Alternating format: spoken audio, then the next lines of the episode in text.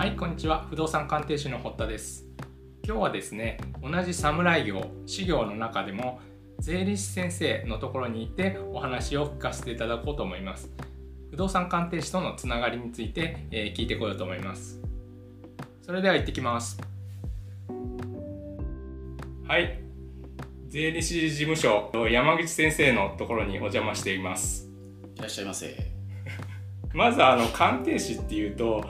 何やってるのかよくわからないっていう形で、まあ、資料の方からもあんまり注目されていないんですけれどもそこで、まあ、鑑定士と税理士先生のつながりがないかと思ってちょっとお邪魔してお話をお聞かせいただきたいと思います、はい、よろしくお願いします。まずあの山口先生なんですけれども私の事務所から本当に徒歩2分ぐらいのところに事務所がありまして、ねはい、私開業した時に一番最初に あ本当にご挨拶して話をちゃんと聞いてくれた先生ということでそれからもずっとお付き合いさせていただいております。でまああのもともと税務署にお勤めの先生で今あの名古屋市の千種区池下っていうところで事務所を構えられてます。それでまた最近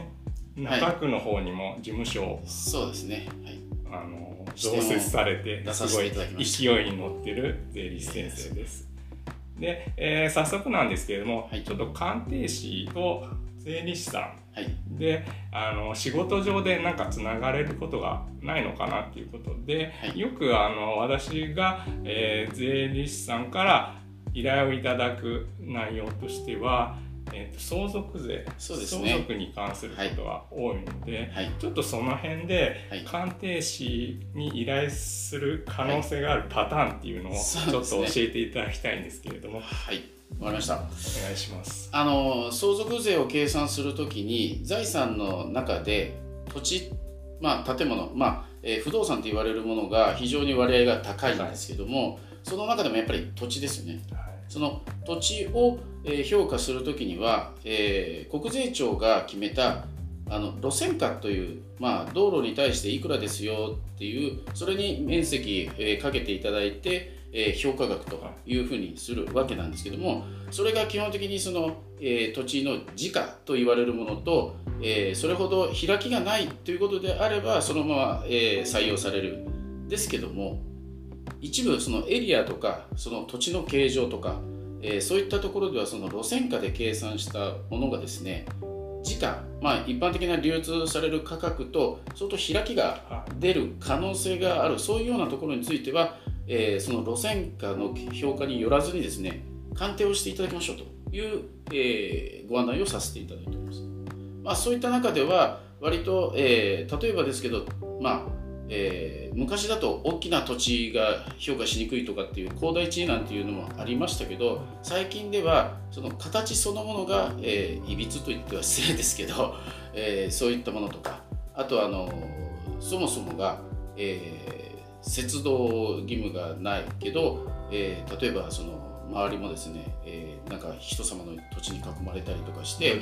そうそうそう、ね、あのそういったのとかまあちょっとその使いづらいっていう要素がどれだけあるかによって、えー、鑑定をしましょうということの、えー、ご案内をさせていただいております。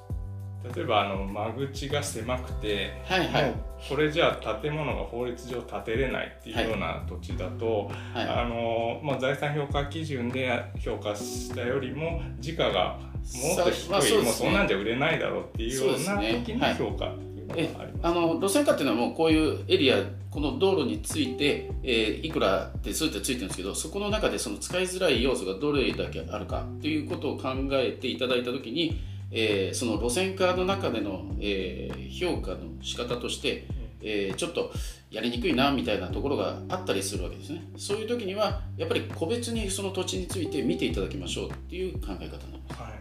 そうすると路線価っていうもので計算したものよりも、えー、鑑定していただいた土地の金額の方が下がるので、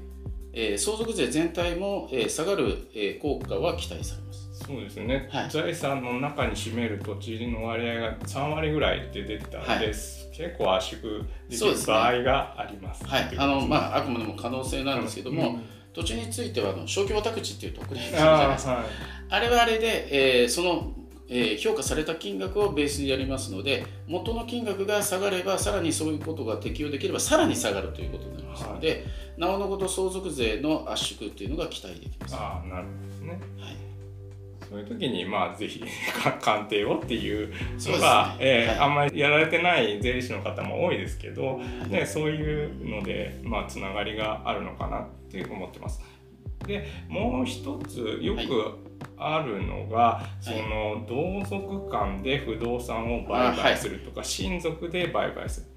例えば、まあ、個人の社長からその会社に移すとかで逆のパターンもありますしそういう時に実際に売買するわけじゃないので価格っていうのがわからない、まあ、決めにくい決めにくいですね、はい、だからその場合に鑑定評価を取ってまあその妥当性を担保するっていうので鑑定の依頼をいただくことがあるんですけどもそうですね。よくありますはい。あの割とですねもともとその個人社長さんとか創業者の方が持ってた土地を会社が買いたい逆に会社が買ったけど、えー、個人で所有したいっていうような思いがその途中途中で出てきたりしますのでその時にじゃあ元の買った値段でやりましょうとか、えー、そういう考えも出てくる可能性あります。まあ会社だと帳簿っていうので金額がそのまま記録されてますので、いくらで買ったか、まあ、そういうことも分からないよね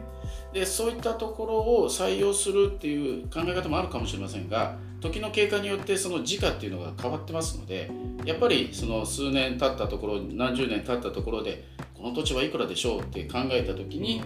えー、なかなか自分たちではやっぱり金額決定できないんでそういう時には、えー、鑑定をしましょうということになります。まあ、あのある意味そういうので証明を取ったことによってその次に税務署でこの取引金額っていうのが、えー、正しいものかどうかっていうことについての証明になりますので自分たちで決めたっていうと都合のいいように決めたんじゃないかっていうことが、え税務署の方では、えー、考えられてしまうのでいやいや違いますよ。それはちゃんと第三者としての鑑定評価、はい、はい、が、えー、あってそれをベースに、えー、金額を決定したものですといえば税務署の方も納得します。なるほどえそれは、えー、かなり有効的な、えー、方法だと思います。ありがとうございます。はい、そういう感じであの、まあ、時価を知りたいとかですねそういう時に、まあ、鑑定評価っていうのは、まあ、出てくるっていうので覚えておいていただければと思います。今日はすいませんあのまあ、短い時間なんですけどお話しいただきましてありがとう。ございます。であの山口先生は、まあ税理士さんなんですけどいろいろな新しいことに取り組んでいらっしゃいましてまあすごい毎回あのお話に来るたびにですね勉強させてもらうんですけれども、まあ、最後にちょっとせっかくなんで、今どのようなことをやられてて、これからまあどういうことをまた新しいことをやっていかれるのかなっていうので、ちょっとお話聞かせていただこうかと思います。ありがとうございます。あの私とですね、えー、司法書士行政書士、まあ、数名集まってですね。鑑定士も入れてください。あ鑑定士も入れます。ウェルカムです。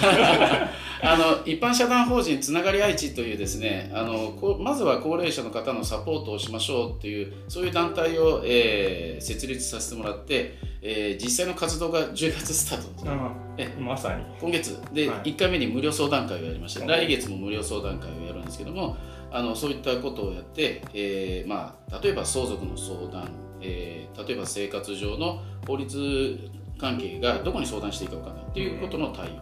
あとはあの最近あの私どもで、えー、気にしてるのが身元保証なんですね、えー、病院に入院するとか老人ホームに入るとか、えー、市営住宅県営住宅、まあ、そういったところでは身元保証をつけてくださいっていうことがあるんですけども、うん、あのやっぱりなかなかそれをですねお願いできる人がいないっていうことで、えー、それまあご家族の代わりとして我々が対応しますよっていうことですね。まあ、そういったあのまずは身元保証をえー、しますよっていうそういう社団法人を、え、ちょっと、え、最近立ち上げて活動を始めさせていただきました。概要欄載せておきますので、はい、もしよろしければ見ていただければと思います。第1回目のゲストということで あの山口先生どうもお話聞かせていただきましてありがとうございました。はいありがとうございました。失礼します